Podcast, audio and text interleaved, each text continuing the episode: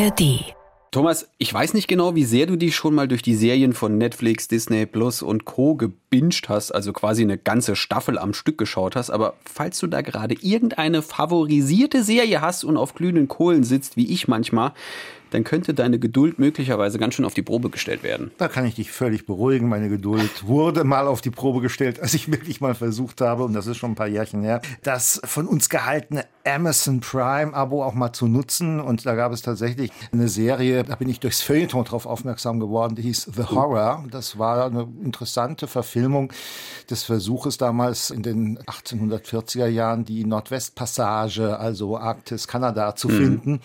Und äh, war schön gedreht, aber, und da fiel mir schon zum ersten Mal was auf, was mir bis heute nicht gefällt. Es war viel zu langatmig erzählt, wie ich fand, weil es musste ja Serienfolgen generieren auf jeden Fall. Und es war irgendwo zwar toll gedreht und es gab wirklich immer wieder schöne Bilder und schöne Szenen, aber die Geschichten, die verschiedenen wurden eigentlich nie zu Ende erzählt und es gab auch Brüche, einfach Brüche in der Logik der Erzählung und das mhm. hat mir nicht gefallen. Und dann habe ich noch ein paar andere angefangen, als letztes Herr der Ringe, so eine neue Verfilmung. Ja. Äh, nee, du, also. ist nicht meine Welt, sag ich mal ganz ehrlich. Ja, The Horror habe ich auch angefangen. So hieß, glaube ich, das Schiff, um das, ja, ja, genau, das es genau, da ging. Und habe es genau. dann nicht fertig geguckt. Doch, ich habe es fertig geguckt, ja. Nee, ich, mich, mich hat es nicht gepackt. Siehst du? Siehst du? Ja, das Problem ist momentan, es wird wohl auch jetzt mal auf kurze Zeit, vielleicht auch auf längere Sicht, keine neuen Stories geben, weil die Gewerkschaft der Drehbuchautoren in den USA streikt seit Anfang Mai. Die wollen nämlich ordentlich beteiligt werden an den Gewinnen von den Streamingdiensten. Heißt, da nimmt momentan nicht auch nur einer, der da organisiert ist in der Gewerkschaft, einen Stift in die Hand, um die Stories weiterzuschreiben. Das ist in Amerika ein durchaus hoher Organisationsgrad in den Gewerkschaften, glaube ich. Und ich kann mich erinnern, vage, sehr vage, das gab es schon mal 2007. Mhm. Genau, das war fast 100 Tage lang. Und das war die Zeit noch für mich in meinem Alter mit Mitte 30 jetzt die Zeit des klassischen Fernsehens. Da waren dann 2008, bei uns kam das in Deutschland ja dann verspätet an, die Staffeln wesentlich kürzer oder es gab erst gar keine von richtig damals guten Serien. Das war ein Riesengesprächsthema auf dem Schulhof, kann ich mich sehr gut dran erinnern. Mir ist das irgendwie gar nicht aufgefallen. Aber das Ausmaß ist ja, glaube ich, jetzt noch viel größer, weil auch die ganzen äh, Gagschreiber zum Beispiel äh, für die Late-Night-Shows sagen, nee, uns fällt gerade dummerweise überhaupt nichts ein. und das legt eigentlich Hollywood und nicht nur den Kinobetrieb, sondern gerade den Fernsehen und auch den, den Streaming-Betrieb ziemlich lahm. Ja, das ist eine ganz schön mächtige Gewerkschaft. Ja, und darüber wollen wir uns jetzt mal unterhalten. Also zum einen darüber, was geht da eigentlich ab in den USA gerade? Und B, ist das eigentlich jetzt mal ganz provokativ gesagt, damit wir ein bisschen Pfeffer reinkriegen, überhaupt so schlimm, wenn die gar nicht mehr zum Griffel greifen? Äh, und da haben wir einen Experten gewonnen für die heutige Ausgabe von Medienkross und Quer. Ich bin Thomas Biemesdörfer und am anderen Ende der Leitung ist Professor Markus Kleiner. Er ist Medienwissenschaftler an der SRH Berlin University of Applied Sciences. Die haben ungefähr 98 Prozent Angebote in englischer Sprache, deshalb auch dieser englische Name. Und Sie sind ziemlich gut im Thema drin. Hallo, Herr Kleiner. Ja, schönen guten Tag. Mich freut der Streik um da mal mit einzusteigen. Der Streik ist notwendig, er ist richtig, denn Streaming bedeutet erstmal Ausbeutung. Und diejenigen, die mitarbeiten beim Streaming, werden ausgebeutet und die Gewinne werden nicht gerecht verteilt. Von daher weiter streiken. Also warum bedeutet Streaming Ausbeutung? Also ich als Kunde, für mich ist das ja eigentlich ganz bequem. Ich liege auf dem Sofa, sepp mich durch ein riesiges Programm, das am Ende vielleicht so groß ist, dass ich noch nicht mal genau weiß, was ich gucken soll. Ja, Streaming ist Ausbeutung insofern, dass äh, diejenigen, die für die Streaming-Anbieter arbeiten, das sind jetzt erstmal, ob es Drehbuchautorinnen sind und so weiter, zu wenig Geld bekommen von den Einnahmen, die die Streaming-Dienste machen. Für uns als Konsumentinnen ist das kein Problem. Wir zahlen eine überschaubare Monatsgebühr und haben ein All-In-Angebot. Wir können alles nutzen, so oft wir wollen, solange wir nutzen. Aber für die Mitarbeiterin ist eine Schieflage. Sie produzieren den Content, den wir nutzen und der den Streaming-Anbietern, den Unternehmen das Geld bringt, werden aber nicht fair beteiligt. Und das ist, wenn wir Musikstreaming sehen, das Gleiche. Es bleibt bei, zum Beispiel bei Spotify so gut wie nichts übrig. Also Streik ist ein probates Mittel, die Unternehmen in eine Handlung, in ein neues Handeln hinein zu fordern. Denken wir mal vom Ende her, dann wird ja wohl das Abo teurer, wenn die sich da dann durchsetzen mit ihrem Streik. Naja, das wird teurer werden, wenn die Unternehmen trotzdem an ihrer, in ihrem unternehmerischen Handeln fortfahren, so viel wie möglich Gewinne einzufahren und, naja, eine Ungerechtigkeit zu erzeugen mit, wir verteilen einfach um. Das heißt, zu Lasten der Konsumentin wird dann sozusagen das Mehrgeld zu höherer Honorar umgesetzt werden. aber man könnte es auch anders verteilen innerhalb der Konzerne und dann die Konsumentinnen auf dem Aboniveau bleiben lassen oder auch etwas absenken, um neue Abonnentinnen zu gewinnen. Haben denn die Autoren durch diese Gewerkschaft jetzt tatsächlich so viel Macht, die massiv unter Druck zu setzen? Das kommt darauf an, wie die Autorinnen organisiert sind, wie viele Autorinnen es gibt, die nicht in den Gewerkschaften organisiert sind, sich nicht beteiligen. Denn es ist natürlich ein schwieriger Prozess, sich als freie Autorin auf dem Unterhaltungsmarkt zu präsentieren in den Creative Industries. Also man sucht händeringend natürlich jeden Job. Und es wird die Frage sein, wie viele Autorinnen sich beteiligen, wie viele solidarisch bleiben und wie viele freie Autorinnen dann ersetzt werden oder neu reingeholt werden, um die Stoffe weiter zu schreiben. Denn das Versprechen der Streamingdienste heißt, rund um die Uhr immer wieder neues Angebot. Und das muss man halten, sonst verliert man die Abonnentin. Mhm. Jetzt geht es ja nicht nur um die Streamer, sondern es geht ja zum Beispiel auch um die Late-Night-Shows. Und das trifft ja eigentlich auch ein bisschen, wenn man so will, die politische Diskussion in den USA. Also hat dieser Streik ja durchaus auch eine politische Komponente. Er hat eine hochgradige politische Komponente, weil gerade bei den Late-Night-Shows, wenn es äh, das Thema Politikvermittlung, also wie sprechen wir populär über Politik, ist das ganz virulent. Denn da braucht man natürlich ganz hervorragende Drehbuchautorinnen, die in der Lage sind, in, auf der Ebene von Unterhaltung Politik zu vermitteln und anschlussfähig zu machen. Und wenn da gute Drehbuchautorinnen wegfallen, die kann man nicht einfach ersetzen. Was heißt denn das aus Ihrer Sicht dann äh, für den demokratischen Prozess? Weil äh, Sie haben es ja jetzt quasi anklingen lassen. Wenn man an Sendungen denkt wie Stephen Colbert oder Last Week Tonight with John Oliver, das sind ja im Grunde noch die Formate, die beide Seiten beleuchten, wie Politik in den USA gerade passiert. Also äh, ist das was, wenn sich das jetzt fortsetzt und dieser Teil wegbricht in der Medienlandschaft der USA, dass das Auswirkungen hat auf die demokratische Gesellschaft? Ähm, ich glaube nicht, dass es wegbrechen wird. Es wird sich aber verändern, wenn wir nicht neue, faire Honorierungssysteme entwickeln oder die USA das entwickeln. Denn wir brauchen gerade für die politische Vermittlung im Unterhaltungskontext, das ist ein unglaublich komplexes Feld, also wo man auf einer sehr anschlussfähigen auch wirklich auch humorbesetzten Art und Weise Politik vermitteln will, brauchen wir erstklassige Menschen, die wirklich in der Lage sind, differenziert hinzuschauen und Menschen mit hineinzuholen und nicht einfach einseitig politische Darstellungen zu machen. Und insofern kann der politische Talk oder die populäre Vermittlung von Politik in diesen Late-Night-Shows gefährdet werden und damit die politische Kommunikation, aber nicht die Demokratie als Demokratie, weil sie lebt nicht von einer Late-Night-Show, da darf man die Late-Night-Show natürlich nicht überbewerten. Wir reden ja jetzt momentan über den Streik der Kreativen in den USA, aber der betrifft ja dann letztendlich indirekt möglicherweise, vielleicht aber auch direkt, weil denen es auch nicht wirklich gut geht, ja auch die anderen, die für diese Streamer zum Beispiel arbeiten, Schauspielerinnen, Regisseure, der ganze Tross, der an so einer Produktion hängt, ist ja von diesem Streik dann auch betroffen. Absolut. Wir müssen das Streaming als System von Arbeit neu denken. Und das heißt, neu denken heißt Umverteilung von Mitteln. Streaming ist Monopolbusiness und Monopole sind per se antidemokratisch. Streaming ist aber Monopolgeschäft. Und dieses Monopolgeschäft lebt natürlich über maximale Gewinneinnahmen. Und das funktioniert dann aber nicht in der unfairen Verteilung. Also die Honorierung und das Bezahlsystem innerhalb der Streaming-Unternehmen muss neu gedacht werden. Und das ist eine Krise, die wir gerade spüren, die wir schon mal vor vielen Jahren erlebt haben, die jetzt virulenter wird und die mehr auslösen wird in diesem Fall als noch vor vielen Jahren. An dem Punkt Monopolgeschäft möchte ich gleich mal kurz einhaken. Wir haben in Deutschland jetzt gerade die Debatte über die ARD, alle anderen öffentlich-rechtlichen Sender und auch aus der Politik, auch auf Bundesebene kommt gerne mal das Argument aus bestimmten Parteien, die sich nicht mit dem öffentlich-rechtlichen System so identifizieren, wie es gerade ist. Man müsse das doch gestalten können wie Netflix. Wenn man das jetzt in Betracht zieht, was Sie gerade gesagt haben, dann zeigt das doch eigentlich, wie kurz gesprungen diese Überlegung ist.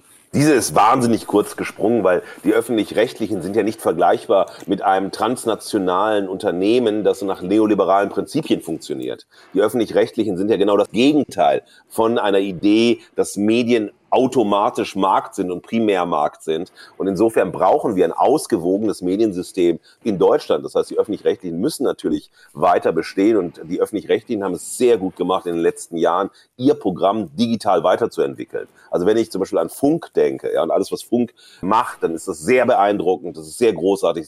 Wir haben sehr viele digitale Angebote. Ich finde, wenn man sich die Mediatheken anschaut, gehen sie schon in Richtung Streaming-Plattformen, weil sie haben Eigenproduktionen, sie haben wirklich digitalen Content, der digital ausgespielt wird, der nicht mehr sozusagen in den Sendern stattfindet noch und so. Und wir suchen ein Programm zu machen, das klassisch auf der einen Seite bleibt und trotzdem sich modernisiert. Und das finde ich sehr beeindruckend, aber diesen journalistischen Anspruch hat, den demokratischen Anspruch hat, den die öffentlich-rechtlich haben, den hält. Und in diese Form weiter zu denken und dann vielleicht zu überlegen, was wäre öffentlich-rechtliches Streaming-Angebot, das vereinbar ist mit den Grundlagen, wie öffentlich-rechtlicher Rundfunk funktioniert in Deutschland. Wenn wir schon gerade bei der deutschen Sicht sind, wie sieht es denn da eigentlich aus mit der Beteiligung von Autoren? Ist das hier besser geregelt? Es ist vergleichbar, weil wenn wir darüber reden, wenn wir für Netflix arbeiten und jemand Netflix Deutschland arbeitet, sind wir trotzdem in einem ja, US-Unternehmen. Und dieses mhm. US-Unternehmen, es gelten die Regeln des US-Unternehmens. Und deshalb ist die Situation nicht gravierend besser, weil das darf man nicht vergessen. Wir haben zwei Themen, auf die man immer achten muss. Wir haben ein transnationales Unternehmen wie Netflix, das seinen Geschäftssitz nicht in Deutschland hat. Aber wir haben Netflix-Zentrale in Deutschland. Und die rechtliche Lage geht über die USA, nicht über Deutschland. Und alles, was sozusagen auch ökonomisch ausgehandelt wird und so weiter, geht auch über die USA, natürlich angepasst an deutsche Verhältnisse. Aber es ist erstmal sozusagen im Lead die Perspektive der USA auf Geschäftsführung, also des Unternehmens. Und insofern haben wir diese Schieflage, die wir in Amerika beobachten können, auch in Deutschland. Schauen wir uns mal den Streaming-Markt in Deutschland an. Ich hätte ja gedacht, irgendwann mal ist Schluss, aber es kommen ja immer weitere Anbieter auf diesen Markt. Jetzt kommen zum Beispiel ja so Zweitverwertungsstreamer, nenne ich sie jetzt mal, wie zum Beispiel Peacock. Was halten Sie denn von diesen Anbietern, die ich glaube gar nicht mehr selbst produzieren, sondern einfach nur das Nostalgiebedürfnis der Kundschaft befriedigen wollen?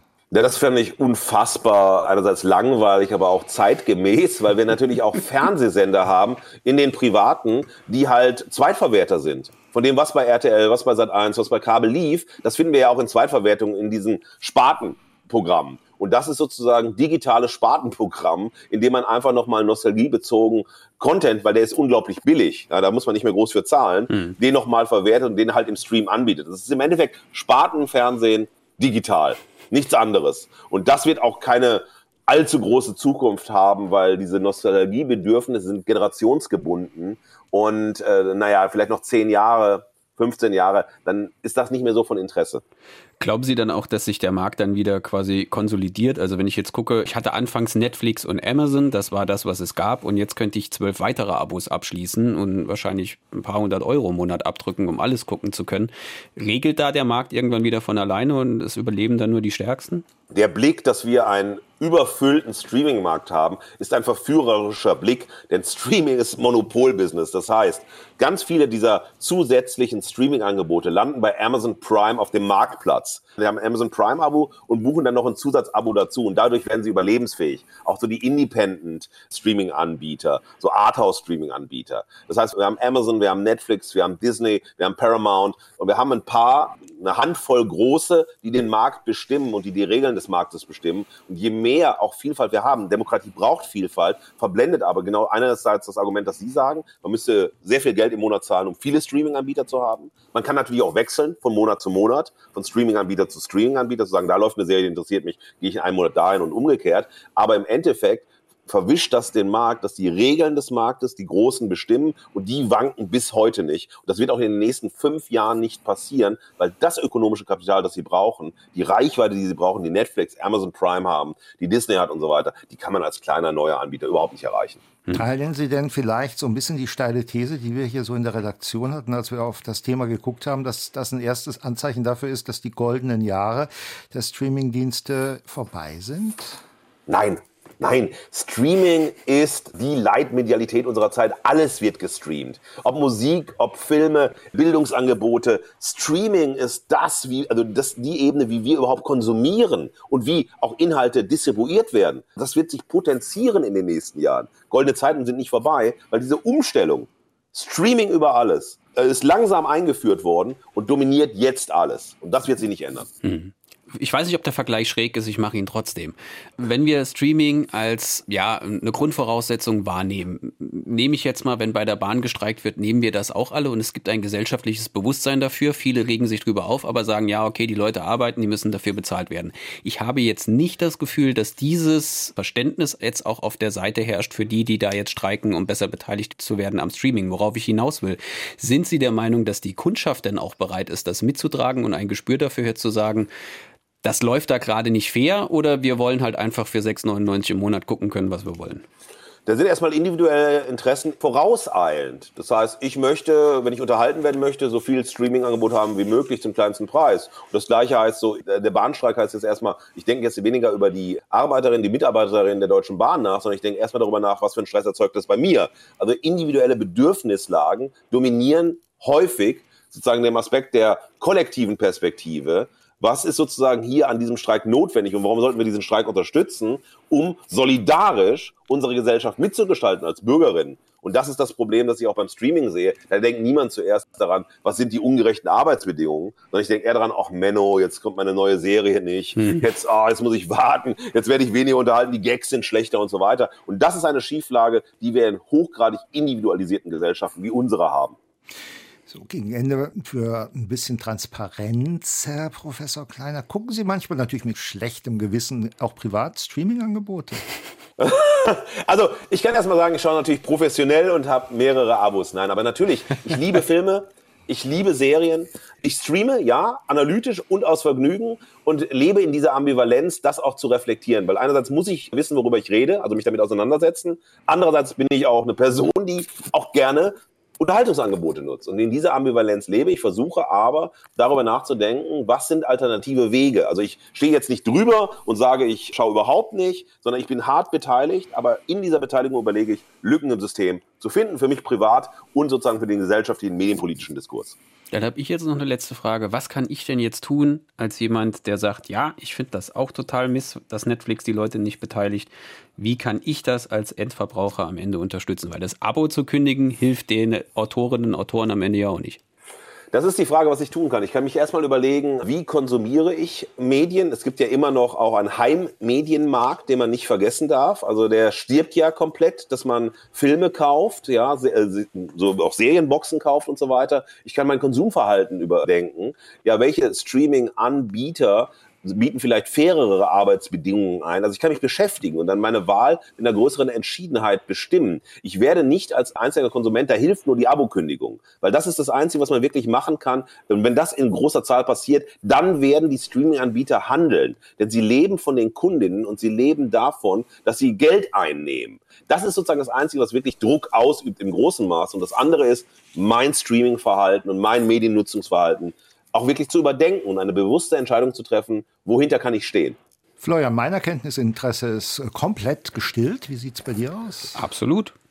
Ich kann nicht viel kündigen. Was machst du jetzt? Ich habe schon gekündigt, tatsächlich. Ich bin mittlerweile zu dem Modell übergegangen, wenn irgendwo eine Serie auftaucht, die mich interessiert, dann abonniere ich das, bis ich das durchgeguckt habe und danach steige ich wieder aus. Medien, Cross und Quer, der Podcast.